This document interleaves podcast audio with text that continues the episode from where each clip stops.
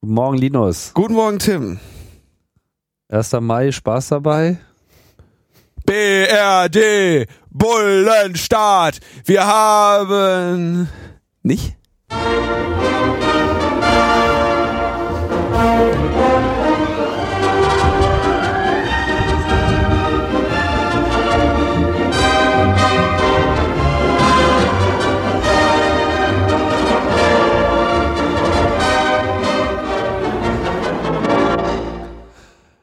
Logbuch Netzpolitik, die 101. und revolutionärste Folge seit jeher. Die, Revol die revolutionäre 18 Mai, 18 Mai. Die revolutionäre 18 Uhr Folge. 18 Uhr? 18 Uhr Demo in Kreuzberg, das ist immer das entscheidende, so. entscheidende Momentum der Weltrevolution. Ja, ich möchte nicht, dass du dir den Eindruck machst, wir hätten uns nicht früh morgens hier äh, rausgeschält aus dem Bett. Um, Sogar, Äh, um das mal hier zu zeigen, unter welchen Bedingungen ich hier geknechtet werde, eine Stunde früher als sonst am Feiertag, ja. tja. Und dann ja halt kommt der anders. Tim zehn Minuten zu spät. So ist das. Ja, Ja. also äh, Opfer werden gebracht. Ja, Aber für die Revolution ist uns ja nicht zu schade. Mhm. Nachdem wir jetzt die äh, Revolution letztes Mal zu Gast hatten, ja, die, die fleischgewordene Revolution, die institutionalisierte die Revolution. institutionalisierte Revolution, schön gesagt. Ist übrigens, äh, so, jahrelang war das ja so die Staatspartei in äh, Mexiko. Ich glaube, mittlerweile sind sie auch wieder an der Macht, die PRI. Das heißt ja tatsächlich die Partei der Institu Institution, Partei der institutionalisierten Revolution. PRI. Ja, die bei uns heißt das Hans-Christian Ströbeler. War auf jeden Fall ein ganz... und ist nicht äh, an der Macht. ist leider nicht an der Macht, genau. War aber auf jeden Fall ein äh, schönes Gespräch mit interessanten Einblicken. Wer es noch nicht gehört hat, schnell nochmal zurückspulen. Ja, ich denke auch, also das war eine Folge, die ist, die äh, fand ich, hat mich selber sehr gefreut. Wo, so vom, vom, vom Inhalt her und so. Also die, die, freut mich. Ich kann halt selber nicht viel stolz drauf sein, weil die, äh, er hat ja geredet. Ja, wir haben ja nur gefragt. Wir haben ja nur gefragt, aber ähm, das ist schon was, wo ich stolz drauf bin. Naja, auf jeden Fall ähm, denke ich mal, das kann man auch mal wiederholen, sind ein paar interessante äh, auch Ideen und Feedbacks da zurückgekommen äh, für weitere Spezialformate und Ansätze hier bei Logbuch Netzpolitik. Aber heute machen wir mal wieder ganz klassisch Nachrichtenticker. Plus, plus, plus. Bundesregierung will Snowden nicht einladen. Doppelpunkt. Staatswohl. Plus, plus, plus. Das ist echt eine krasse Geschichte. Hast du das mal, also hast du mitbekommen wahrscheinlich, ne? Ja, also äh, weil man äh, dann will ja der, vielleicht der Geheimdienst nicht mehr mit uns zusammenarbeiten. Genau, es gibt eine Stellungnahme der, ähm, der Bundesregierung an den NSA-Untersuchungsausschuss. Das deutete sich ja schon an, dass es diesen Konflikt geben würde, denn wir erinnern uns, vor kurzem ist ja der Clemens Binniger vom Vorsitz dieses Ausschusses zurückgetreten. Ja. Genau, und sagte, ja, irgendwie mit dem Snowden, das gibt, das wird mir hier irgendwie, nee. Und diese Stellungnahme, da wird also dann gesagt, ja, wenn dieser Snowden hier eingeladen wird, ist mit schweren und dauerhaften Belastungen des Verhältnisses mit den USA zu rechnen. Äh, die nachrichtendienstliche Kooperation wird zumindest vorübergehend eingeschränkt und man hätte außerdem Zweifel, dass man äh, seine Sicherheit für seine Sicherheit garantieren kann und deswegen ähm, Man muss würde man mal- Moment Moment Ja. Moment deswegen sagt die Bundesregierung, sie würde dieses Ersuchen Edward Snowden in Deutschland ähm, anzuhören und nach Deutschland einzuladen, hinter das Staatswohl zurückstellen. Allerdings bietet sie an, in Russland könnt ihr den gerne befragen.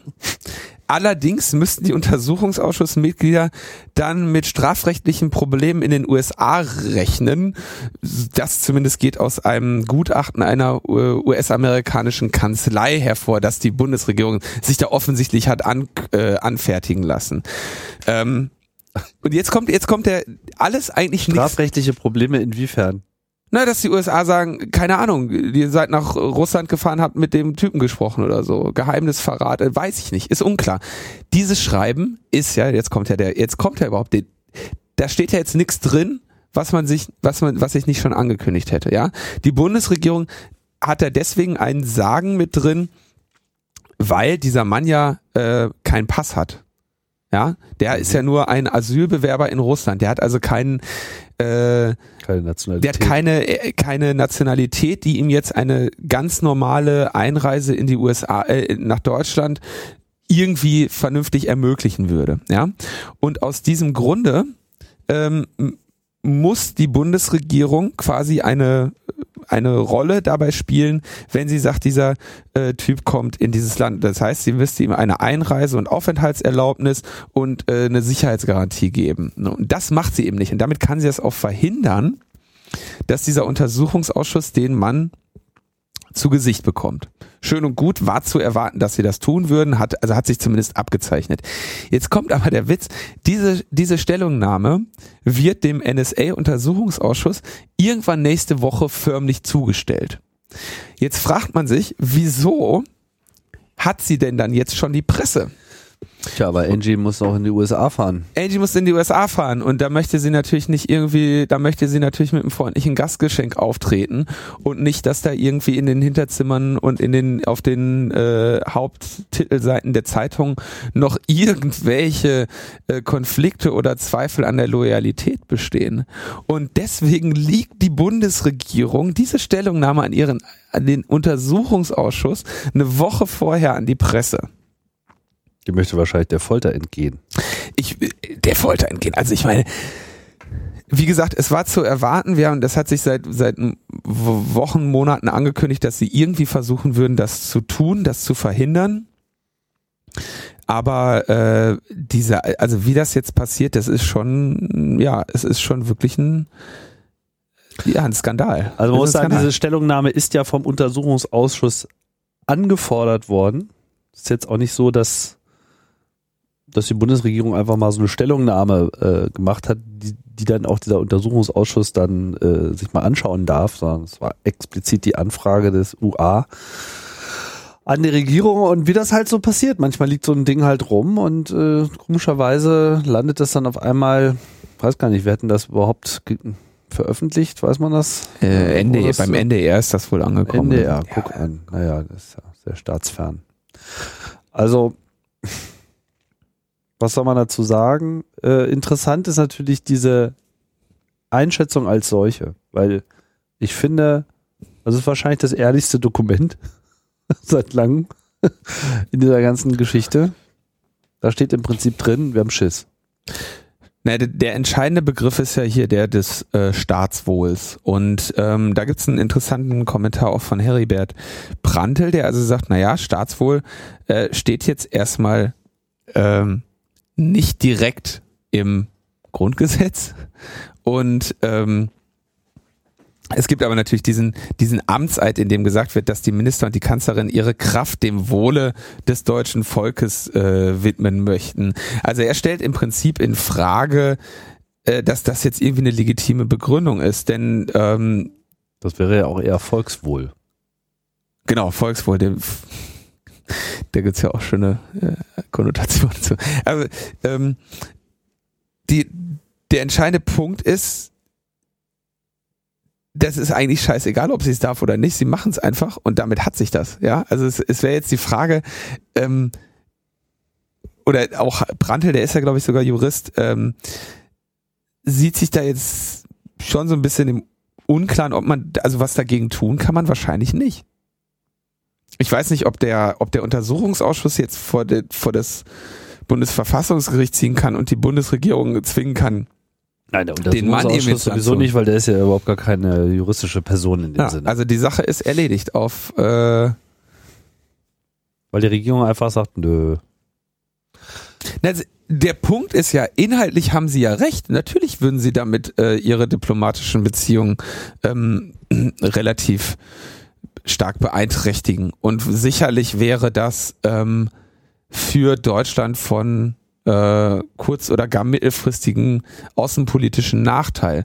Es ist jetzt nur interessant, dass dieser außenpolitische Nachteil offensichtlich ein so großer ist, dass er direkt das gesamte Staatswohl, dieser Begriff wird ja hier bemüht, äh, äh, äh, gefährdet. Ja, das halte ich für ein bisschen übertrieben und das ist natürlich dann schon äh, Feigheit der ähm, Prantl titelt da sehr schön in der Süddeutschen, die Regierung versucht, ihre Furchtsamkeit zu adeln. Ja, und das ist aber äh, hier nicht unbedingt der Fall. Also es ist so nach dem Motto ist doch ist, ist doch prima, dass wir äh, so kleine Schisser sind. Das kommt uns doch allen zugute.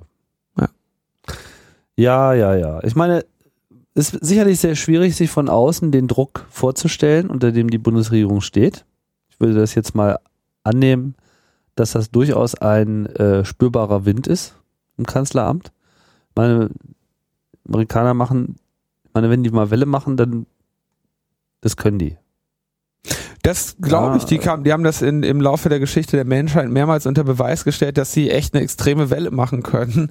Aber ähm, man, man muss natürlich auch sehen, dass dieser Schritt von dieser Schritt Deutschlands der deutschen Bundesregierung geht natürlich über die einzelne Handlung der, der Bundeskanzlerin hinaus, nämlich sie ist ja, warum auch immer, wir haben uns lange darüber gewundert, ein internationaler Dreh- und Angelpunkt auch dieser Affäre. Es war nicht nur für Deutschland eine große Wende in dieser Affäre, dass Angela Merkels Handy abgehört wurde. Es war auch für die gesamte internationale Sicht auf diese Affäre ein, ein eine neue Wendung, ja. Das hat andere Nationen auch stark interessiert, ja, ja, dieses Thema. Das war eine, das war eine große Sache. Na gut, was andere Nationen interessiert, ist aber jetzt, sagen wir erstmal primär in dieser Frage so nicht interessant.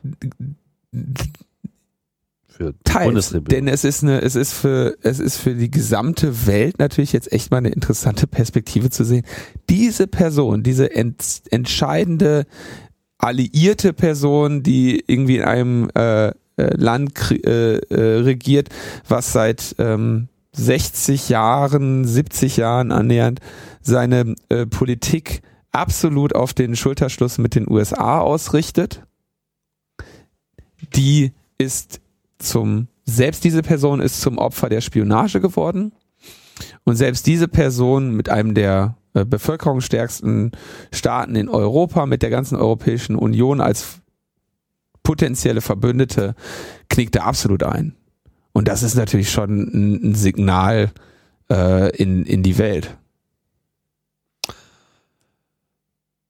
Ja, aber ich weiß nicht, ob das jetzt so, so, so, so, ein, so ein neues Signal ist. Ja, also ich meine, sowas äh, kennt man und das äh, ist jetzt in dem Sinne nichts Neues und dass, dass, dass Deutschland noch nie eine besondere Rolle in der Revolution gegenüber den USA eingenommen hat, äh, ist auch nichts Neues. Das ist eher nur so die Botschaft, naja, wir sind auch nicht bereit, das äh, aufzugeben. Ne? Und von daher Schwer zu sagen. Ich meine, ich wäre jetzt über, überrascht gewesen, wenn sie sich für äh, Snowden äh, jetzt auf einmal hätten erwärmen können. So, also hier passiert jetzt nichts, womit ich nicht sowieso äh, gerechnet hätte. Ist nur interessant zu sehen, welchen Weg sie gehen. Äh, aber in gewisser Hinsicht machen sie sich jetzt auch ehrlich. Ja, also sie sagen also wirklich, was hier eigentlich das Problem ist und wie sie das äh, priorisieren. Und ihre Priorität ja. liegt halt einfach darauf, wir wollen keinen Stress haben mit den USA und der Rest ist uns irgendwie äh, entsprechend weniger. Richtig, wert. richtiger Punkt, aber das ist äh, also das dann noch so mit dieser wir wir liegen unsere unsere eigene Stellungnahme an einen Untersuchungsausschuss früher an die Presse, ja, das ist schon das das ist dann nochmal, das ist ohnehin schlechter Stil, ja. ja äh, diese gesamte Nummer und dann auch noch das irgendwie so, ah, das ja, oh, ich muss ja nächste Woche irgendwie da in die USA, könnten wir das nicht vorher in die Presse bringen, weil dann spare ich mir da Ärger.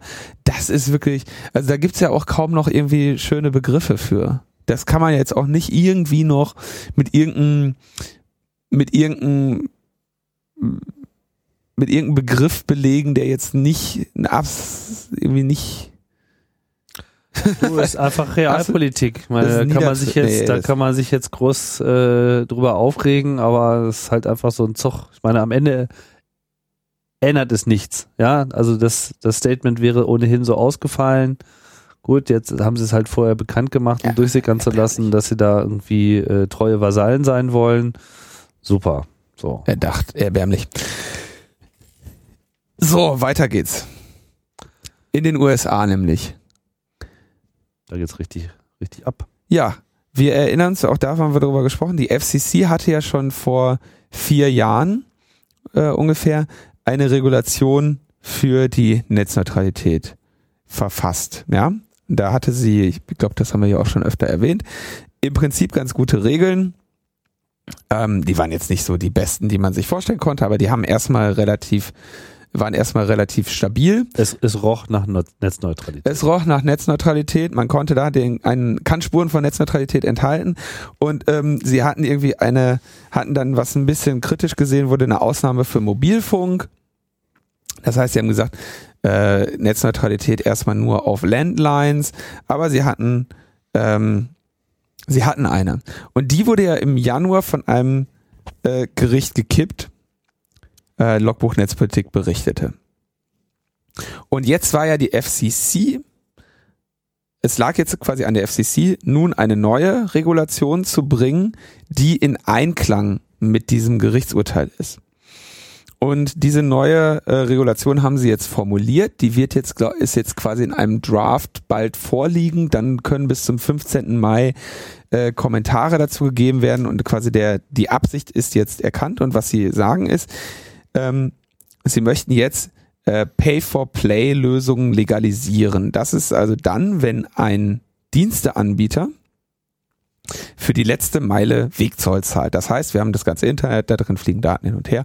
Irgendwann kommen die in, im Rechenzentrum meines ähm, äh, meines meines Diensteanbieters an und kommen von da dann durch DSL die letzte Meile zu mir nach Hause. Und auf dem Stück soll jetzt der, ähm, der Internetanbieter, den ich ja bereits als Kunde bezahle, auch noch in die andere Richtung kassieren können und besonderen Anbietern seiner Wahl dann nochmal eine gesonderte Rechnung stellen dürfen. Ähm, bleiben soll, darauf äh, konzentriert sich die FCC gerade, das, das trägt sie stolz vor, das Blockieren von rechtmäßigen Inhalten soll nicht erlaubt werden. Allerdings das Geld verlangen für deren Zustellung.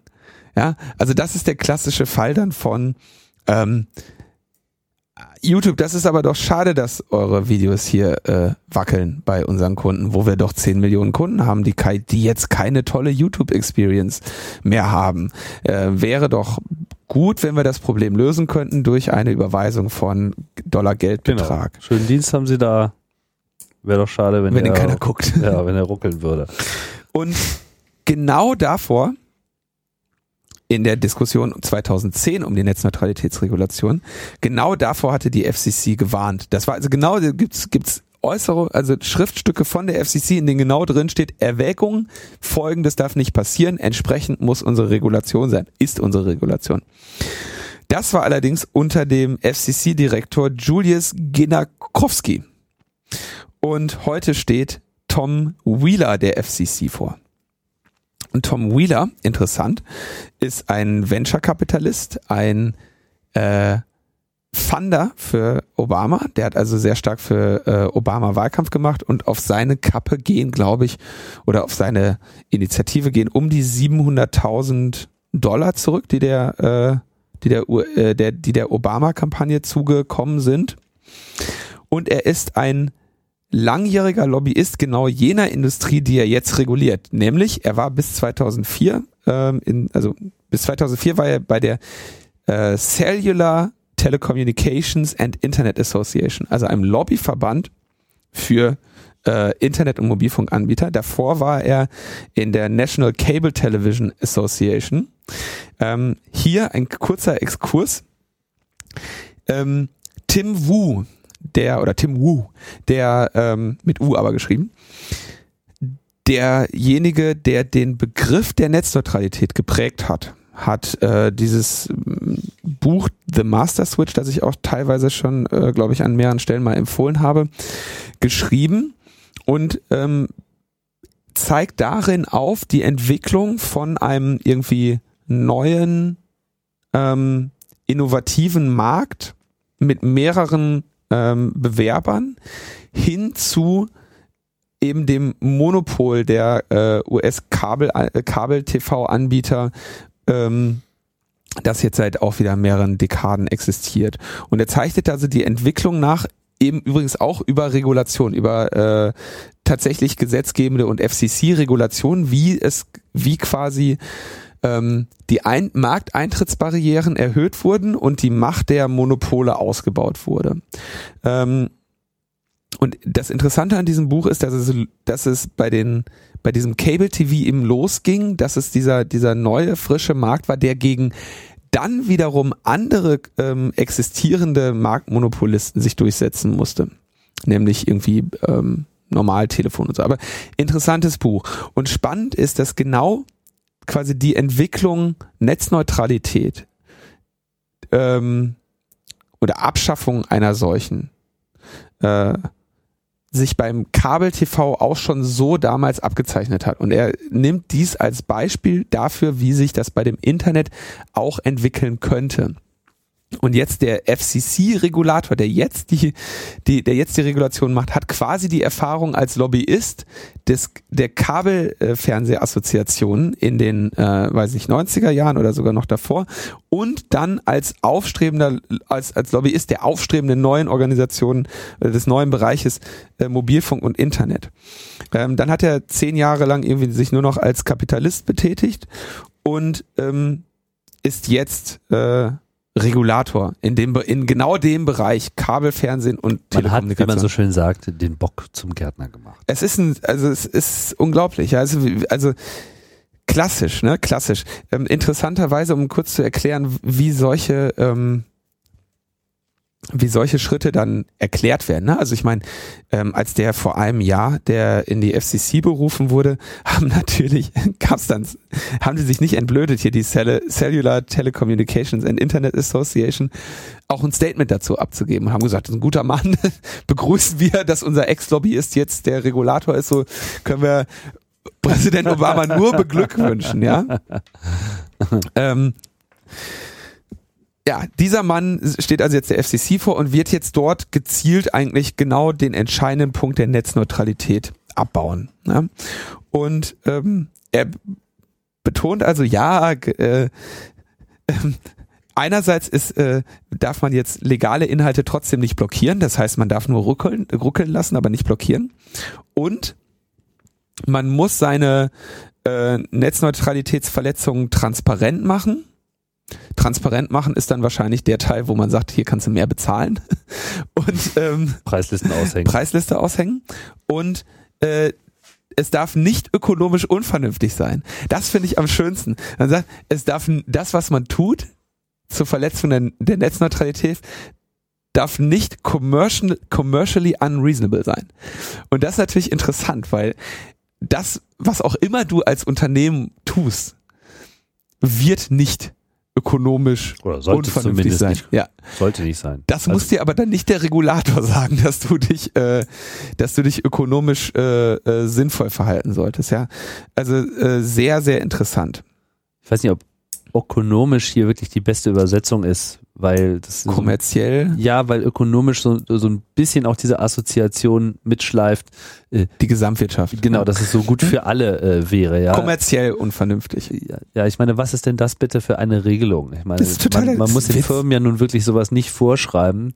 Äh, schon gar nicht hat das irgendwie in so einer Regulierung irgendwas zu suchen. Was man ja auch nochmal verstehen muss, ist, diese neue Regelung, ähm, ist die jetzt eigentlich schon durch oder? Nein. Noch nicht. Äh, Ne? nee, also die steht jetzt zur Debatte. Jetzt ist Genau. natürlich das äh, Geschrei entsprechend groß. Und Das auch Geschrei ist groß, der Widerstand äh, formiert sich. Ob das noch irgendwas äh, bringen kann, das wird sich zeigen.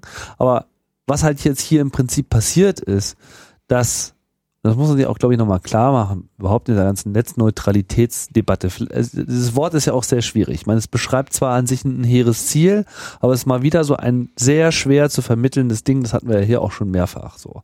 Was aber jetzt konkret diese neue Regelung äh, bedeutet, heißt eigentlich doppelte Bezahlung.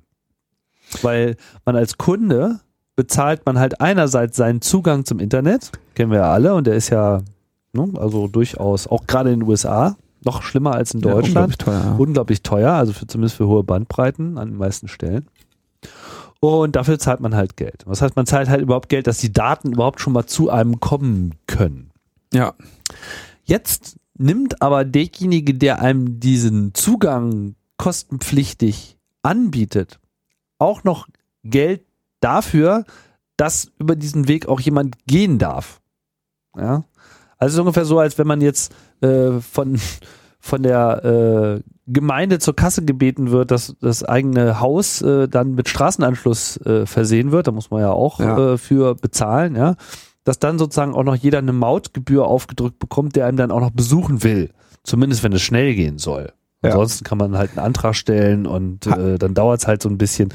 Und dieses Double Payment wäre, glaube ich, auch in der politischen Argumentation, also besonders in der politischen Gegenargumentation, glaube ich, ein relativ wichtiger Punkt, dass man also hier klar macht, dass das hier äh, Double Payment ist, quasi. Hattest du nicht dieses Beispiel mal gebracht mit dem Zug, der in, in äh, Hamburg losfährt? Alle haben bezahlt und auf, auf dem Weg nach München ruft der Schaffner dann in München an und sagt, ich bringe hier gerade äh, 200 Leute zu dir. Ähm, was zahlst du, damit ich auch in München anhalte? Das war, glaube ich, der, ich weiß nicht, ob du dieses Beispiel gemacht Weiß hattest. ich nicht mehr ganz genau. Das, Konze äh, das Konzept ist klar. Noch kurz Es gab ja noch dieses Taxi-Beispiel, das war aber nicht von mir. Taxi-Beispiel war aber äh, äh, Leistungsschutzrecht. Aber egal, egal, egal. Richtig. Ähm, Hinweis noch an der Stelle, warum ist das so schlecht? Also warum ist das so fürchterlich? Man könnte ja auch sagen, die Inhalteanbieter haben ja genug Geld. Ähm, können sie ja ruhig bezahlen. Das Problem ist, dass, also auch jetzt, wenn man mit, sag ich mal, nicht mit Menschen argumentiert, die gegen das Argument der äh, Freiheit immun sind, also beispielsweise mit Ange Angehörigen der CDU oder FDP, dann kann man denen erklären, dass das ähm, Markteintrittsbarrieren befördert. Ja, dass nämlich in Zukunft ein Anbieter es schwierig haben wird, ähm, sich gegen die etablierten Monopolmächte in ihr in dem jeweiligen Bereich durchzusetzen. Und da kommt der Punkt, warum eine solche Regulation unter Umständen für äh, besonders große Inhalteanbieter event sogar wünschenswert ist. Ja, also sagen, gehen wir mal in die Ebene, äh, sagen wir mal jemand wie Apple mit seinem äh, Media Streaming Dienst, jemand wie Amazon mit seinem ähm, mit seinen mit ihren F äh, Film und Multimedia Streaming Sachen, ähm, YouTube beziehungsweise Google mit dem großen Ding, äh, mit, mit, dem, mit dem großen Datenaufkommen, die können unter Umständen sagen, wenn der Preis, den wir da zahlen, nicht allzu hoch ist, gemessen an dem, was wir an Umsatz haben, dann ist das eigentlich eine relativ willkommene Versicherung gegen Konkurrenten, um nämlich sicherzustellen, dass ein zukünftiger Konkurrent unseres Dienstes nicht in der Lage ist, diese Marktdurchdringung zu erreichen, die wir bereits jetzt haben. Und das ist, äh, das ist das, das Argument, was jetzt auch so für jemanden, der nicht, ähm, dem halt den, der eher an das, an das, der, der bei Freiheit lieber an Markt denkt als an Menschen, Ja, du kannst auch äh, gleich ist noch ein bisschen ein, konkreter relativ werden. wichtiges Argument. Was mit dem öffentlich-rechtlichen Rundfunk? Was ist die Bundesregierung äh, und äh, das deutsche System bereit zu bezahlen, dass ARD und ZDF künftig auch über das Internet ausgeliefert werden? Ich meine, dass, dass das passieren werden wird, muss, ja, ist uns, glaube ich, allen klar. Aber kann dann quasi die ARD nur noch über YouTube und über Apple TV äh, äh, senden oder sind wir in der Lage, kann, ne? äh, selber zu machen? Ja, was für Kosten kommen denn dann darauf zu, wenn jeder einzelne Provider nochmal die Hand aufmacht? Und vor allem, das bedeutet ja, dass letzten Endes für die Anbieter höhere Kosten entstehen. Wer zahlt die? Für für den Anbieter, weiß ich nicht, wer die zahlt, werden wir sehen. Wir Na, der. Kunde zahlt die, weil äh, die Ja. Gebühren für eine Dienstleistung berücksichtigen halt alle Kosten und in Ja. dem Moment, wo die Auslieferungskosten steigen, und zwar ohne, dass dem jetzt wirklich ein wirklicher Gegenwert entgegensteht. Es ist ja nicht so, dass man dann auf einmal mehr dafür bekommt, sondern es ist so, dass man das, was man sowieso sonst bekommen hätte, gäbe es eine reine äh, Netzneutralität, äh, dass nur das dann wieder sozusagen erkauft werden kann. Das ist im Prinzip ist das einfach alles Erpressung. Es ist Erpressung, es, es, es ist, das ist zum Beispiel, da könnte man jetzt sagen, das ist commercially unreasonable. Ja, weil, ja, für, also ja, das stimmt. so viel dazu. Also, aber wir haben ja die lange Sendung zur Netzneutralität. Wir haben die Einlassung von Thomas und äh, ich denke, der, der Punkt ist klar gemacht. Deswegen kommen wir zum nächsten Thema. Ähm, ich mache diese Woche die, die Überleitung. Ja, okay. Ich vielleicht noch einen Gedanken zu Ende bringen, auch auf die Gefallen, dass wir das alles schon mal erzählt haben, aber ich denke, es ist auch immer ganz wertvoll, mhm. wenn wir mal so ein paar Talking Points äh, erarbeiten. Ähm, das ist auch so ein bisschen, äh, es hat so ein bisschen was von Schutzgeldzahlung. Ja, du machst deinen Laden auf, du zahlst Miete. Ja, bist an irgendeiner Straße, hast einen schicken Laden ausgesucht, hast investiert, hast da auch äh, in den Ausbau bezahlt, hast deine Produkte bezahlt und so weiter, bezahlst deine Leute, du hast deine Kosten, alles. So. Und jetzt wartest du eigentlich nur noch auf Kunden. Ja, und dann kommt so ein Herr mit einem Backstein in der Hand. ja, nee, das ist unser Lieblingsbeispiel hier so, schöner Laden hier. Äh, ja, so, das wäre doch sicherlich ganz okay, wenn jetzt auch Kunden kämen. Ja, nur dass der halt irgendwie keine Ahnung, an der nächsten Kreuzung eine Straßensperre aufgebaut hat und sagt, dem mache ich halt. Ja, okay, wir haben jetzt tausend Vergleiche, aber. Ja, aber das, ist, aber das ist im Prinzip genau das, was jetzt hier ermöglicht wird. Ja, dass selektiv äh, Zugang versperrt wird. Weil in dieser ganzen Debatte, ja, sie reden immer von Added Value und, und mehr Bullshit, Bullshit. und Zusatzdienste und so weiter. Das klingt immer alles ganz toll und shiny, dass hier irgendjemanden für mehr Geld mehr Leistung verkauft wird. Das ist aber der Spin, der hier genau ja. einfach in die falsche Richtung zeigt. Hier geht es nicht darum, dass irgendjemand mehr Leistung äh, bereitgestellt wird, weil die Leistung wäre ohnehin schon da. Dadurch, dass andere für in Anführungsstrichen mehr Leistung zahlen, ist es quasi ein Wegkaufen der Leistung von den anderen, die nicht zahlen wollen. Und, und das ist das, was äh, diese ganze Sache einfach so äh, eklig macht. Ja, also das hier ist sind Schutzgeldzahlungen. Der Verbraucher zahlt einfach doppelt und dreifach und fünffach für jeden einzelnen Dienst, der überhaupt noch eine Chance haben will, nennenswert durchzukommen. Beziehungsweise er zahlt letztlich, wenn nicht direkt mit Geld, auch darin, dass die Dienstleistungen, die sonst besser wären, schlechter sind weil sich eben die entsprechenden Anbieter das nicht leisten können. Ich meine, ich als Podcaster, ich bin nicht in der Lage, äh, jedem Internetprovider auf diesem Planeten, weil es ja auch nicht ist ja nicht so, dass es eine einzige Stelle gebe, wo ich Geld einzahle und dann ist mein, ist mein Zugang zu allen potenziellen Empfängern besser. Sondern ich muss mich ja mit jedem einzelnen fucking Internetprovider auf diesem ganzen Planeten auseinandersetzen, ja, aber das ist ja wenn genau, ich meine nein, Qualität hochhalte. Das ist ja nicht das, was passieren wird. Was, was gewünscht ist, ist ja, oder was, was, äh, sag ich mal, für alle Beteiligten außer dir ökonomisch gewünscht ist, ist ja, dass du dich dann bei einem der großen Hosting oder sonstigen Diensteanbieter mit deiner Metaebene niederlässt, ja der entsprechende äh, Regelungen mit allen äh, Providern hat. Das heißt, die Idee, dass du überhaupt irgendwie selber in einen Metaebene-Server betreibst, der dann größere Datenmengen zu irgendwelchen Kunden scheffelt, äh, die Idee soll es ja gar nicht mehr geben. Der Gedanke ist, dass du dann halt, weiß ich nicht, du kaufst dann schön deinen Amazon S3 oder Akamai sonst was, die haben das alles für dich geklärt, sparst dir den ganzen Bürokram für nur so und so viel, äh, für so, nur so und so viel. Eine Rechnung, alle Anbieter 90 Prozent Marktpenetration in, in deinem Zielbereich, ja. Wenn du äh, Eurasien auch noch dabei haben möchtest, musst du hier äh, das Ozeanien-Bundle kaufen. So, das ist, ähm, ähm, darauf läuft's ja hinaus. Also ähm, ich denke, für die, für die einzelne Person, das, das Argument, mit dem ich auch eher vorsichtig so, ja, wir Blogger, ja, wir Podcaster, für die paar Bits, um die geht's tatsächlich nicht. Ne? Also wir haben, wir haben halt gerade ein, ein, eher ein, ein Problem darin, da, oder das, das Problem zieht eher darauf hinab, dass hinab, dass alles im Prinzip zentralisiert wird und ähm, in jedem Bereich, wo man irgendwie im Internet Geld verdienen kann, entsprechende Monopole entstehen. Beziehungsweise Oligopole. Oder, ja. Ja, naja, also, dass du jetzt hier mein persönliches Medienimperium einfach äh, rausnimmst aus der Konkurrenzsituation, finde ich ja ein bisschen, ne? Aber ich lasse das mal gelten. So, nächstes Thema.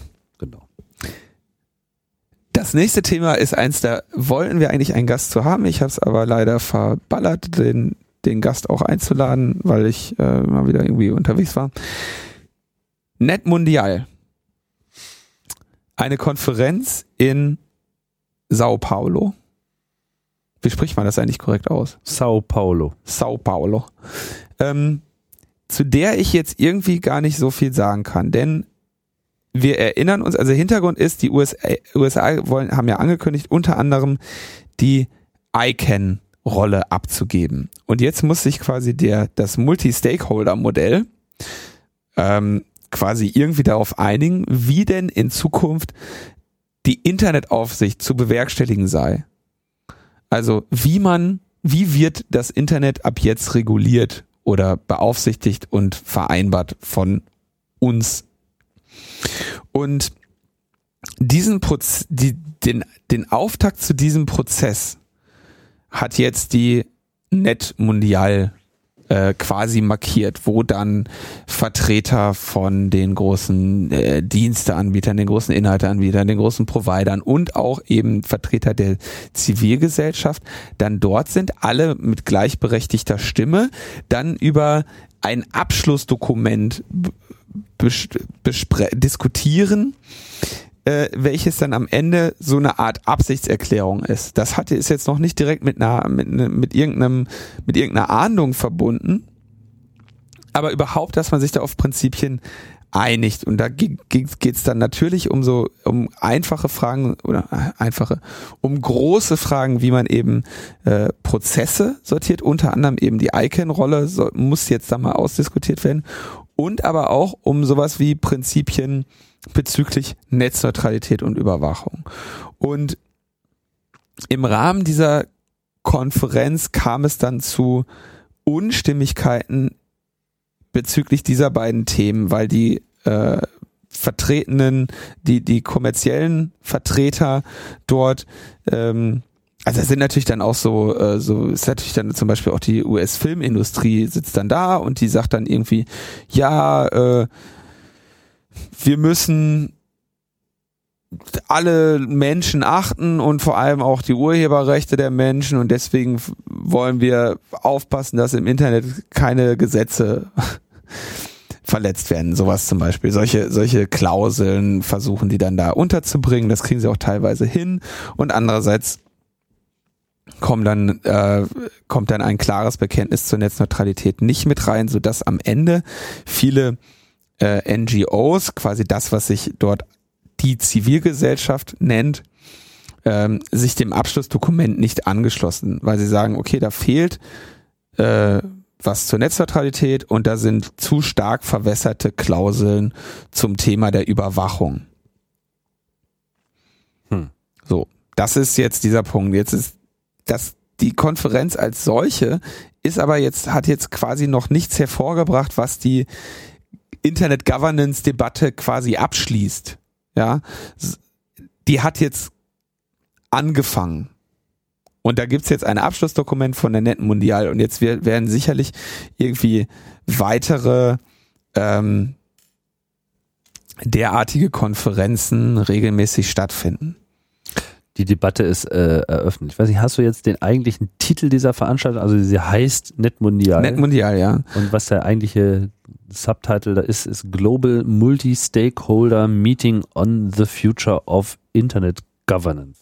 Genau, also Internet Governance eben dieser, Be dieser Begriff, der quasi all das umfasst, was wir im Internet als gegeben annehmen. Da, wie gesagt, ICANN ist so das, das, das beste Beispiel, was, was mir immer einfällt, wo eben gesagt wird, okay, irgendwo muss da, muss, muss es halt bestimmte Autoritäten geben, die das technische Zusammenspiel regulieren, sich aber ansonsten relativ raushalten. Und äh, das ist dieser, das ist dieser äh, Teil, der dann auch, weiß ich, bei den Internet Governance Foren äh, immer besprochen wird oder solche Dinge. Ähm, das Ganze fand ja in Brasilien statt und offensichtlich hat auch die äh, wie heißt nochmal, äh, Selma Rousseff, die äh, Dilma Rousseff. Dilma Rousseff, genau. Die brasilianische ähm, was ist sie eigentlich? Ministerpräsidentin? Präsidentin. Präsidentin heißt das genau. Jetzt zum Auftakt der Konferenz ihre Marco Civil da Internet verabschiedet. Genau. Also er hat sich sozusagen da äh, zeitlich da äh, ordentlich rangewanzt und äh, da versucht ein äh, Statement zu machen, um selber da äh, quasi für, ich glaube, auch Netzneutralität äh, einzustehen oder kriege ich jetzt gerade was durcheinander mit der anderen Debatte? Die haben also ihre Internetverfassung, in der sowas steht, alle äh, Brasilianer haben das Recht auf einen gleichen Internetzugang, ihre Privatsphäre da, darf und muss geschützt werden, Meinungsfreiheit gibt's im Internet. Ähm, Provider sollen nicht für Inhalte haften, die äh, Nutzer bei ihnen veröffentlichen. Ähm, Metadaten dürfen nur eingeschränkt gesammelt werden. Also so eine allgemeine ähm, Verfassung für das Internet, die für Brasilien gilt und relativ ähm, wirtschaftsfeindlich ist. Also gibt es auch Passagen zur Netzneutralität drin. Wobei jetzt auch keine einhellige Unterstützung auf allen Seiten da zu hören war, weil äh, teilweise in dem eigentlichen Beschlussprozess, den die brasilianische Regierung anstrebt, auch noch eine Vorratsdatenspeicherung vorgesehen ist. Also da ist jetzt auch noch nicht alles wunderbar. Andererseits muss man auch berücksichtigen, Brasilien ist halt so ein Land, was äh, einerseits den USA ordentlich Kante gezeigt hat in dieser ganzen Snowden-Debatte und ja auch Snowden offiziell Asyl äh, angeboten hat. Ob mhm. er das jemals äh, in der Lage ist einzulösen, werden wir sehen. Ja, keine Ahnung. Ähm, ja, also das ist, sagen wir mal, dieser Gesamtkontext, der hier stattgefunden hat. Wichtig zu verstehen ist, diese Konferenz ist non-binding, also es gibt da zwar ein Abschlussdokument, aber das ist sozusagen so ein, naja, wir haben uns jetzt mal hier zusammengesetzt, wir haben uns mal was überlegt, wie das hier irgendwie laufen könnte und so ist es, aber äh, das ist jetzt alles noch nichts, was jetzt unmittelbar später in Gesetze gegossen wird. Nur um es zu trennen. Also einmal das eine war die Marco Civil da Internet, das, das ist, ist brasilianische das Geschichte, das andere ist. Net Mundial, die Veranstaltung, die stattgefunden hat, zu deren Anlass die brasilianische Regierung da äh, ihre künftigen Prinzipien versucht hat, äh, an die Wand zu pinnen. Genau. Genau. Also und in der Marco Civil äh, steht eben auch eine sechsmonatige Vorratsdatenspeicherung mit drin. Und das ist aber noch nicht beschlossen. Doch, Markus Zivil ist beschlossen. Ist beschlossen. Haben sie zum Auftakt der Netmundial beschlossen. Feierlich. Haben wir gesagt, hallo, ja, willkommen. Moment, beschlossen, dass sie das machen wollen, aber nicht, äh, dass das jetzt schon Gesetz ist. Oder? Selbstverständlich. Ja? Das Gesetz wurde von der Präsidentin verabschiedet. Ah, wurde unterzeichnet. Oder vom, vom Parlament beschlossen. Ähm, ah. Und das zum Auftakt dieser Netmundial. Hm. Das, das ist ein bisschen verwirrend immer. Ja, ist es. Ja, aber so jetzt kommen also die die Zivilgesellschaft, äh, die Vertreter der Zivilgesellschaft kommen also enttäuscht äh, zurück und ärgern sich über dieses Abschlussdokument. Ähm, andererseits hat ist es erstmal non-binding, aber hat, zeigt halt diesen Aspekt, in welche Richtung es da jetzt geht und der Konflikt ist jetzt auch nicht neu. Ja, mehr haben wir da nicht zu, zu sagen erstmal, oder? Vielleicht ja. äh, holen wir das Gespräch darüber nochmal äh, nach in einer der kommenden Sendungen, äh, wenn es da, sagen wir mal, noch mehr Einblicke äh, gibt, wie das Ganze, wie dieser Prozess auch weiterläuft. Ne? Ja. Genau. So, dann gab es eine, eine sehr schöne Meldung, über die habe ich mich natürlich äh, gefreut. E-Mail made in Germany. Ich, äh, ich habe da ja bei, wie gesagt, beim 30C3 irgendwie ein bisschen drüber äh, referiert, ähm, mich dann ansonsten seitdem eigentlich dafür, darüber, zu dem Thema äh, zurückgehalten. Aber jetzt wird gerade, ähm, also die Initiative E-Mail Made in Germany ist quasi jetzt in gewisser Form abgeschlossen. Also die, die Vollverschlüsselung des Transportweges ist jetzt erreicht. Am 29.04. wurde das feierlich verkündet. Ähm, natürlich werden die E-Mails auf äh, den Servern aller beteiligten Unternehmen äh, nach wie vor unverschlüsselt vorgehalten. ähm, das heißt, wie gesagt, wir hatten das ja als CCC damals ausführlich schon kritisiert, als die Idee aufkam. Ähm, das heißt, es wird ein Standard umgesetzt, den es seit annähernd 20 Jahren gibt, den eigentlich auch jeder in der Form nutzt, äh, der was auf sich hält, bis auf die deutschen Anbieter, die im Prinzip aus dem Aufholen ähm, hier eine riesige Werbekampagne machen Ähm, neu mit dazu haben sie jetzt genommen 1 und 1 und Strato. Und die bieten dir E-Mail Made in Germany auch für eigene Domains an. Das heißt, wenn du jetzt irgendwie deine E-Mail bei Strato hostest, dann kannst auch du mit deiner so und so äh, E-Mail at Strato äh, oder at timstrato.de oder was ähm, E-Mail made in Germany sein. Das musst du dann extra aktivieren. Das heißt, da machst du ein Häkchen und wenn man das extra aktivieren muss, dann heißt das wahrscheinlich auch, dass da irgendwie noch ein kleines Preisschild dran klebt. Das habe ich aber jetzt noch nicht weiter äh, äh, eruiert, weil ich auch nicht bei Strato äh, oder 1 und 1 äh, hoste. Wer macht das schon? Ähm, und das Spannende ist, auch du, mein Sohn Tim, kannst E-Mail Made in Germany sein, obwohl ich ja weiß, dass du sicherlich deinen Mail-Server selber hostest oder hosten lässt bei jemandem. Und dafür hat der TÜV jetzt die Möglichkeit, du kannst dich TÜV zertifizieren lassen. Wirklich? Ja.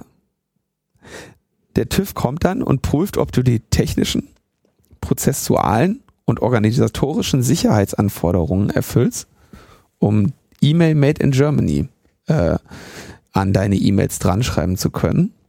Also der TÜV stellt sozusagen sicher, dass da äh, meine Kommunikation, mein Hin und Her, mein ganzer Transport. Also die kommen im Prinzip ist. und gucken, ob du, ob du das Flag gesetzt hast, dass du äh, IMAP über äh, TLS sprichst. Ja. Und dann sagen sie, hat er, ist in Ordnung. Und dann kommt, natürlich kommt noch, so viel muss man ihnen zugestehen, vermute ich, ein manueller Prozess hinzu, der dann auch das Zertifikat, welches du nutzt, in einen bestimmten Pool aufnimmt, damit dann auch sichergestellt wird, dass wenn du eine E-Mail schreibst, dass dann auch schön im, im Web-Browser-Window äh, des GMX-Nutzers, an den du diese E-Mail geschrieben hast, dran steht äh, tim at äh, pritlove.com äh, E-Mail made in Germany. .org. .org, ja, ich wollte jetzt extra, wollte jetzt nicht extra, sonst kriegst du natürlich die ganzen E-Mails jetzt, ne? Da krieg ich eh. So, und äh, das heißt, jetzt hat sich sogar noch der TÜV für diesen Bockmist hergegeben.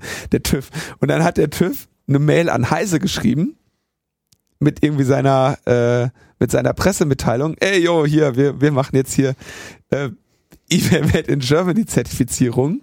Und diese E-Mail, also der entscheidende Punkt bei E-Mail Made in Germany ist ja, dass die Server untereinander TLS sprechen. Und diese E-Mail kam dann vom TÜV-Server natürlich beim Heise-Mail-Server an und dann haben die Heise-Leute gesagt, gucken wir doch mal, wie, wie dieser Server sich zu uns connected hat. Und er hat kein TLS genutzt. So, und da, da ja, das liegt aber einfach nur daran, dass der TÜV sich zu dem Zeitpunkt einfach noch nicht selbst zertifiziert genau, hat. Genau, kann, wie soll der TÜV sich auch selber zertifizieren? Ja, der ist auch so damit beschäftigt, äh, anderen Leuten, also ich meine, wenn ich mich, ich, ich mich da jetzt bewerbe, dann kriege ich quasi so vom, vom TÜV die offizielle Bestätigung, dass ich da quasi äh, unfallfrei unterwegs bin, dass irgendwie nichts passieren kann. Also kriege ich dann auch so eine, so, so, so eine, so quasi so eine Christophorus-Plakette für E-Mail. Wahrscheinlich. Und wahrscheinlich musst du dich nach jedem Systemupdate dann neu zertifizieren lassen. Also mir sind die TÜV-Prozesse nicht, ähm, also wie man sich vom TÜV zertifizieren lässt, äh, ich ist mir aus verschiedenen Gründen nicht bekannt. Erstens, es ist, ist wahrscheinlich zu teuer, als dass ich jemals in die Nähe käme, das auch nur zum Spaß mal machen zu können. Zweitens, im IT-Bereich ist der TÜV, denke ich, inzwischen als ähm, nicht kompetent erwiesen. Ja, also alles, wo jemals mit IT TÜV dran stand, ähm, das war jetzt eher eine Lachnummer. Ja, aber der TÜV hat natürlich sein Business ist, äh, dass man Dinge zertifiziert und wenn sie zertifizieren sollen, dass du eine bestimmte Einstellung an deinem Mail-Server vorgenommen hast, dann machen die das natürlich. Vor allem, wenn da eine schöne äh, Werbekampagne von, von äh, der Deutschen Telekom und äh, United Internet hinterhängt. Jetzt kommt aber ein wichtiger Hinweis den man an dieser Stelle jetzt auch nicht mehr ver, äh, verbergen darf. Das TLS zwischen Mail-Servern ähm, ist nicht so, wie man es wie man es von Browsern kennt. Bei Browsern hat man ja diese Zertifikate-Mafia. Das heißt, ich habe äh, äh, ich, ich jeder kann, jeder Anbieter mit einem Webserver kann ein Zertifikat für sich ausstellen und selber signieren lassen oder von mir aus vom Freund signieren lassen. Das Entscheidende ist, ein normaler Browser wird dieses Zertifikat immer bemängeln solange es nicht von einer Zertifizierungsinstanz nochmal signiert ist, der dieser Browser vertraut. Ich möchte das jetzt relativ kurz halten, aber in jedem Browser sind also so um die 200 oder sonst was. Ich habe letzten ist länger her, dass ich letztes Mal geguckt habe, ein paar hundert Zertifizierungsinstanzen vorinstalliert, ähm, denen der Browser grundsätzlich traut. Da sind äh, im Prinzip Zertifizierungsinstanzen rund um die Welt bei auch irgendwelche israelischen und natürlich eine ganze Menge US-amerikanische und russische. Und ähm, dieses Vertrauen ist quasi in eurem Browser eingebaut, wenn ihr den runterladet. Ähm, was auch der Hauptkritikpunkt an diesem ganzen äh, Modell ist. Es hat aber zumindest den Vorteil, wenn man jetzt davon ausgeht, dass diese CAs nicht ähm, kompromittiert sind, was wie gesagt schon eine falsche Annahme ist, ähm, dass es eine dritte Instanz gibt, die zumindest bürgt, wenn auch mit vielen Fehlern im, Fehlern im Prozess, dass dieses Zertifikat, was dir gerade die Gegenseite zeigt, auch das ist, was die Gegenseite besitzt. Wie gesagt, der, der technisch ist dieser Prozess sehr anfällig, aber grundsätzlich gibt's ihn. Und das gibt's bei Mail erstmal nicht. Das heißt, in dem Moment der, der, der Zustellung einer E-Mail sagt der Mail-Server, spricht mit der anderen IP-Adresse und sagt, hallo, lass uns mal verschlüsselt übertragen. Und der antwortende Mail-Server sagt dann, wunderbar, nehmen wir dieses Zertifikat hier. Und dann sagt der andere, ja, alles klar, machen wir. Das heißt, prinzipiell in der Grundeinstellung ist auch diese Verschlüsselung erstmal relativ wertlos. Weil sie halt ohne weiteres Man in the Middle erlaubt. Weil sie ohne weiteres erlaubt, dass in der Mitte jemand sitzt und ein anderes Zertifikat hinhält, und dann in der Mitte einfach mithört. Das heißt, es, es gibt keinen Garant dafür, dass der einliefernde Server und der empfangende Server ein geteiltes Geheimnis haben, was vor einem, vor einem Mann in der Aber daran Mitte hat auch E-Mail Made in Germany sicherlich gedacht. Das, so ist die, äh, so ist in der Tat die äh, Hypothese, dass sie das tatsächlich gemacht haben. Äh, denn das könnte erklären, warum man E-Mail Made in Germany selber aktivieren muss und sich eventuell selber dafür zertifizieren muss. Und wenn sie es halbwegs vernünftig gemacht haben, werden dann die Zertifikate auf einem nicht benannten sicheren Wege in den jeweiligen anderen Mail-Servern bekannt gemacht, sodass der, dass der Mail-Server sagt, okay, von dieser IP für diesen Host erwarte ich folgendes Zertifikat. Und wenn das nicht so wenn dieses Zertifikat mir da nicht äh, präsentiert wird, dann gehe ich davon aus, dass hier ein Problem vorliegt. Ja. Ähm, aber ja. Hypothese. Ich weiß nicht, ob sie es machen. Wenn sie es vernünftig machen, dann würde man es so machen. Und das macht man teilweise auch unter jetzt, äh, ja, wenn man. Ich bitte dich, es ist TÜV zertifiziert. Ich habe keine, also ne, da kann ich nichts zu sagen. TÜV kann ich, kann ich, weiß ich nicht, wen die da, also das ist ja nur ein Witz. Das ist ja nur ein Witz. Da, da äußere ich mich doch nicht zu. Ähm, aber immerhin, also um mal zu sagen, die Hypothese steht im Raum, dass sie das nutzen. Es gibt noch andere Methoden. Man kann auch DNS-Sec dafür nutzen, dass also im DNS-Eintrag signiert von einer anderen Instanz drin steht, hier erwartest du folgendes Zertifikat des Mail-Servers. Oder um das mal ein bisschen menschenkompatibler zu erklären. Es gibt durchaus Wege heutzutage im Internet auch noch parallel irgendwo bekannt zu geben, das ist genau das Zertifikat, was ich hier verwende. Und wenn ihr nicht genau bei der Verbindung auf dieses Zertifikat stößt, dann ist wohl was im Busch. So. Und das äh, ist auch eine, eine Technik, von der wir, glaube ich, wo ich sagen kann, das fordern wir, dass das möglichst schnell umgesetzt wird. Das heißt, sowohl, dass es angeboten wird, als auch, dass es überprüft wird. Das ist ein langer Weg, aber das muss jetzt kommen.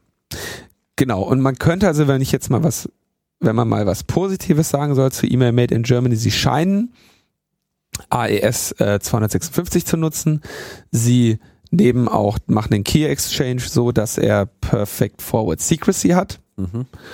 Und er steht eben jetzt von mir und anderen die Hypothese im Raum, dass sie auch die Zertifikate validieren. Das ist aber die Frage, ob, ob sie es tun vermutlich dann auch irgendwie manuell. Das könnte diese Wartezeiten rechtfertigen. Aber ähm, wichtig hier, das sind Hypothesen. Kritik an dem Punkt ist immer noch, dass sie dass man es einfach, dass es wie gesagt ein Standard ist, der seit Jahren äh, existiert, den sie vorher nicht umgesetzt haben und wo sie jetzt quasi nur das Aufholen ähm, Was man schon lange hätte haben. Was man schon länger hätte haben können und daraus auch noch eine große Werbekampagne machen. Denn was ich von einem Mail-Server-Admin erwarte, ist, dass er sowieso sich darum kümmert, dass erstens der Mail-Server das anbietet. Viele Mail-Server sind sowieso so konfiguriert, dass sie nur verschlüsselte Verbindungen annehmen. Und was dann der Mail-Server-Admin macht, der was auf sich hält, ist äh, im Prinzip zu sagen, okay, ich als Administrator dieses Mail-Servers traue bei jeder ersten Verbindung zu einem anderen Mail-Server genau dem Zertifikat und möchte dann Bescheid gesagt bekommen, wenn sich dieses ändert was so das äh, Trust on äh, First Use, wo man also sagt, wahrscheinlich wird der Man in the Middle nicht beim ersten Mal dazwischen hängen. Und genau in dem Moment traue ich diesem Zertifikat und dann möchte ich gerne Bescheid wissen, wenn sich das ändert. Das ist also eine Herangehensweise ohne eine dritte Instanz dann halbwegs, äh, halbwegs äh, davon ausgehen zu können, dass diese Ver Verbindungen verschlüsselt sind. Also wie gesagt, man braucht nach wie vor dieses E-Mail Made in Germany nicht. Es ist totaler Unsinn. Und was sich hier abzeichnet ist, und das finde ich das Spannende, offensichtlich machen, setzen sie jetzt diese Sicherheit ein und wollen ihre komische Marke E-Mail Made in Germany da etablieren, weigern sich aber mit anderen Mail-Servern verschlüsselt zu kommunizieren, die genau die gleiche Verschlüsselung genauso gut, genauso schön zum Einsatz bringen und das einfach nur schon länger. Ja, und ich, beziehungsweise vielleicht machen sie es dann sogar verschlüsselt mit denen, geben den Nutzer aber nicht an, dass hiermit gerade ein Sicherheitsniveau erreicht wurde, was genauso hoch ist. Das heißt, sie versuchen da wieder irgendwie so eine so einen komischen Hack, um irgend so ein Marketing-Label zu etablieren. Und das ist so nach dem Motto, sicher ist es sicher ist es nur, wenn es von uns kommt, nicht wenn es wirklich genau. verschlüsselt ist. Genau. Sicher ist es nicht, wenn es von der Konkurrenz kommt, die äh, das Ganze schon seit Jahren äh, sehr ja. viel besser als wir machen. Was ich auch so ein bisschen stinkig finde an dieser Sache, ich meine, mit diesem Made in Germany versucht man natürlich auch äh, so dieses Gefühl zu erwecken, in Deutschland wäre es ja nun ohnehin besonders toll, weil Deutschland ja so geil ist im Bereich Internet. Die Wahrheit ist einfach, dieses Land ist hinterher. Ja, wir sind sehr weit davon entfernt, in irgendeiner Form Vorbildcharakter zu haben, was technische Implementierung, Software und so weiter betrifft. Ich, mir würde jetzt aus dem Stand nicht viel einfallen, was Deutschland irgendwie kulturell oder gar staatlich organisiert oder auch nur aus dem kommerziellen Raum äh, dem Internet groß äh, gespendet hat oder irgendwie besser macht als der Rest. Ja, man läuft da einfach hinterher. Und auch diese ganze Aktion. meine, vor drei Jahren hätte ich ja gesagt, okay, super Nummer. So, aber nach diesem ganzen Snowden-Desaster äh, war es schon so ein bisschen so too little too late mäßig. Ich habe das ja schon, also bei dem bei dem 30C3 dann auch nochmal konkret äh, beim Jahresrückblick äh, kritisiert und auch schon vorher immer mal wieder angedeutet. Ähm, die deutschen Unternehmen haben jetzt im Prinzip diesen ganzen Internetkram, der kam irgendwie auf und sie haben es irgendwie, ja, größtenteils verkackt, diesen Markt irgendwie sich zu erschließen. Ja, Keine alles, Cloud, was, nichts. alles, was im Internet geil ist, kommt nicht aus Deutschland. So, und dann haben sie ja schon vor Snowden irgendwie dann, da hat das BSI ja angefangen mit dieser Cloud-Richtlinie, die ich dann immer mal wieder zitiere, die interessiert aber außer mir niemanden. Ähm, wo sie also gesagt haben, ja, hier deutsche Cloud muss sein, ne? Dann machen wir irgendwie eine schöne BSI-Zertifizierung, bauen irgendwas ein, das die Amerikaner nicht, ähm, nicht haben können oder nicht anbieten, zertifizieren dann deutsche Cloud-Anbieter, allen voran T-Systems und dann machen wir vielleicht noch irgendwie eine Regulation, dass wir sagen, äh, ab einem gewissen Sicherheitsniveau für irgendwelche besonderen Zertifiz Zertifikate mit einem Adler oder einer schwarz-rot-goldenen Farbkombination drin. Banderole. Banderole, Pipapo, muss das erfüllt sein und dann machen wir das zu einem Werbeinstrument, damit wenigstens die deutschen Kunden uns nicht abwandern in die USA, wenn wir schon weit davon entfernt sind, überhaupt Kunden aus anderen Ländern zu bekommen, ja. Mhm. Und ähm, das ist natürlich das, was jetzt kommerziell gerade genau ausgenutzt wird an dieser ganzen Snowden-Geschichte. Und ich muss auch sagen, ich fände das ja noch nicht mal schlimm, wenn sie was Vernünftiges machen würden.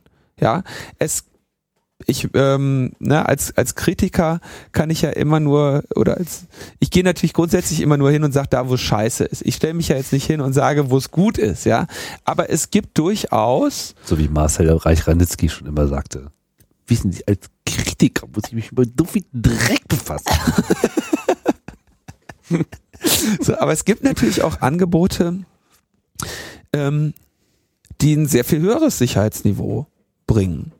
Die, die gibt's auch, gibt's auch im kommerziellen Bereich, die gibt's aber natürlich vor allem im nicht kommerziellen Bereich. Und aus dieser, die, die, der Teil, der jetzt irgendwie vertan wird, ist, oder was, das Hauptproblem, was ich sehe, ist, dass die Sicherheitsangebote, die jetzt gemacht werden, ähm, weiterhin an den Anbieter gebunden sind.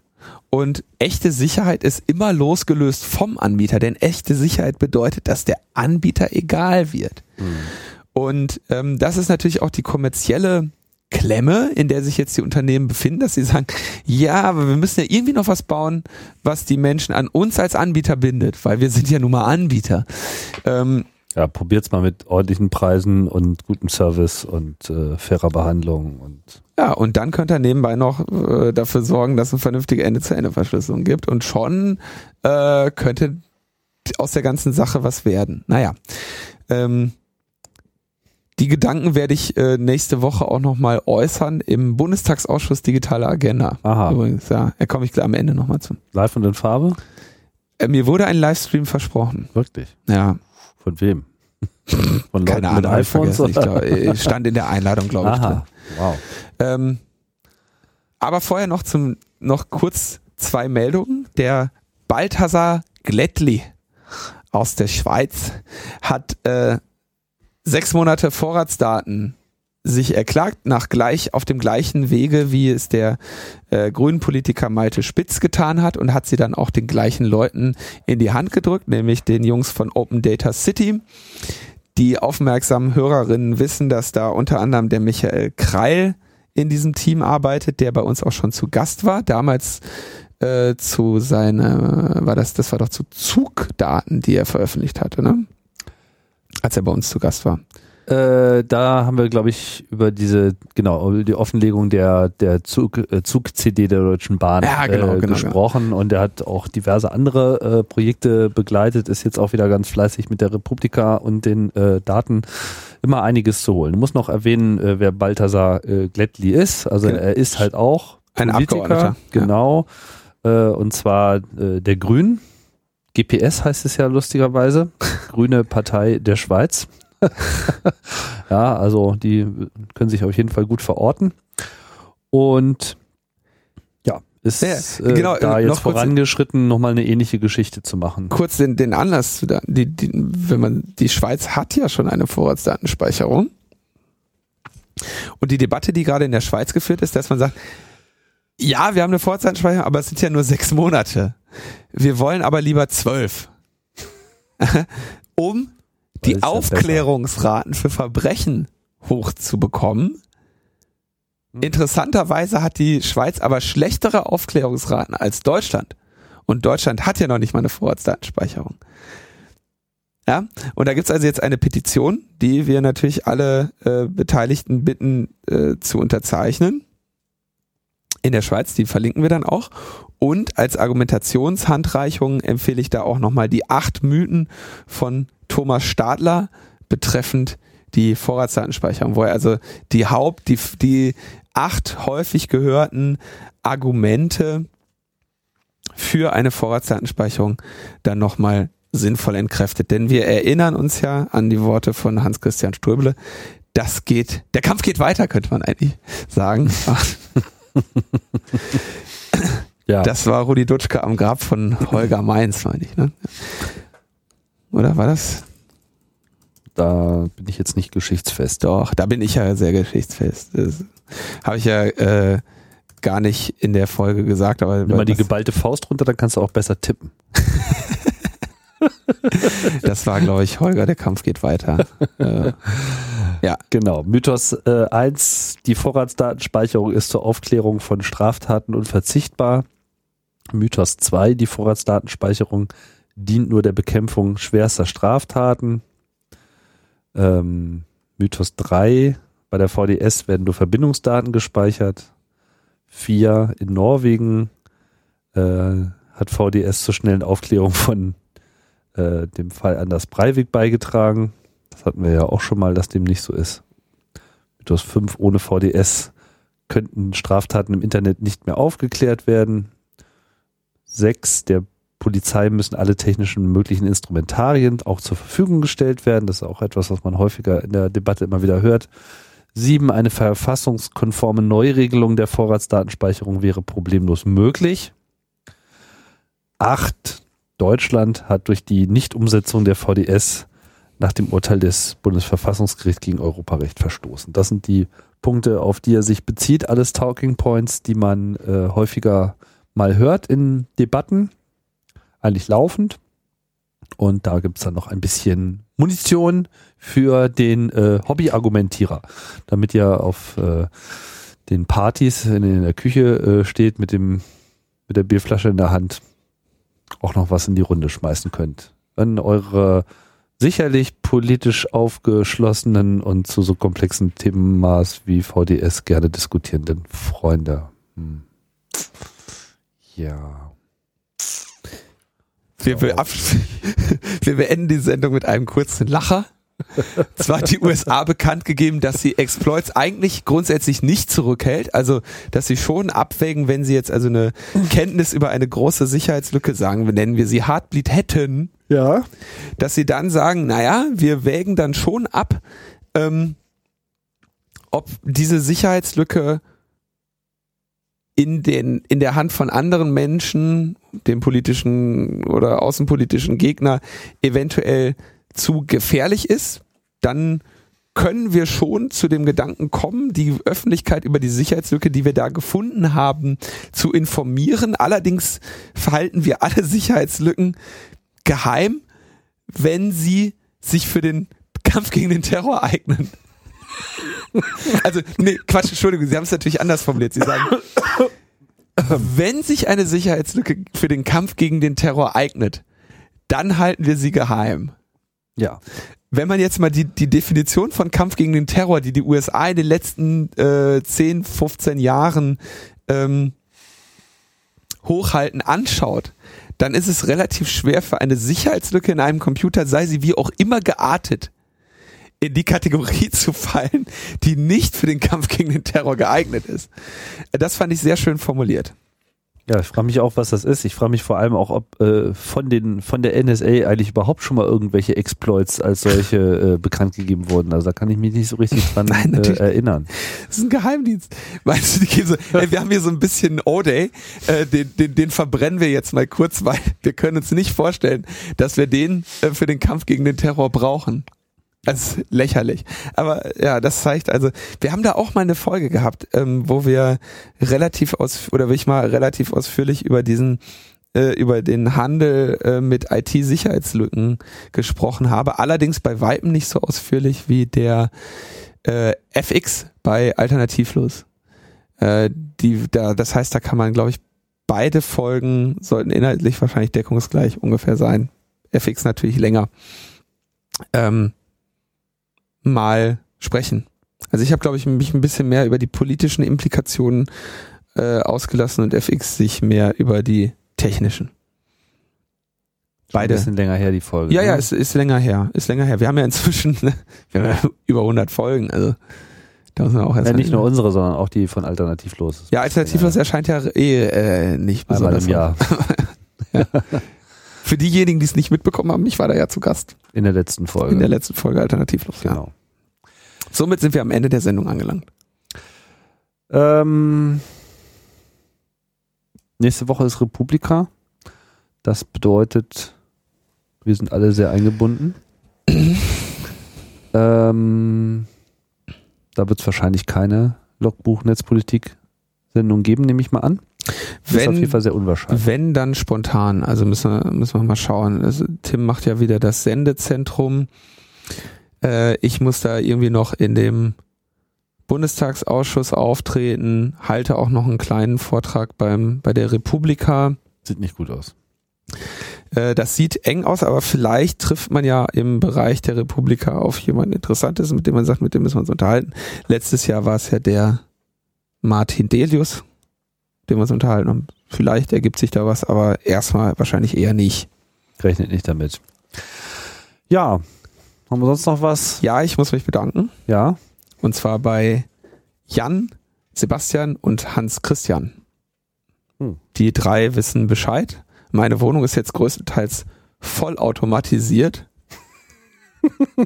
Kann jede Steckdose fernbedienen. Wow.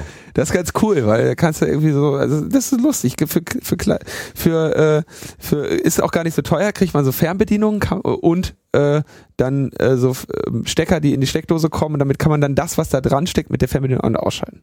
Zum Beispiel Lampen oder die Stereoanlage, die den Podcast äh, über Bluetooth wiedergibt. Wow. Ne? Das ist zum Beispiel ganz gut. Kannst Bestimmt total sicher auch alles. Voll SSL verschlüsselt. Das Ding hat relativ, ist nicht SSL verschlüsselt, aber du hast, der Key ist 5 Bit. Also du, du, du hast so fünf Kippschalter, um dann den, oh. den Schlüssel, also es ist re relativ überschaubar jetzt. Äh, What could possibly go wrong? ja, dann geht, geht das Radio halt aus. So, was soll. Krit kritische Infrastruktur habe ich da nicht dran angeschlossen. Sind wir durch? Noch was? Ah, Republika du angekündigt, Bundestagsausschuss haben wir angekündigt, bedankt haben wir uns. Themen haben wir alle durch. Dann bleibt uns nichts anderes, als euch äh, noch spannende Diskussionen auf Partys in der Küche zu wünschen und äh, hören uns dann wieder, wenn wir wieder senden. Und einen schönen revolutionären 1. Mai. Genau. Tschüss. Ciao, ciao.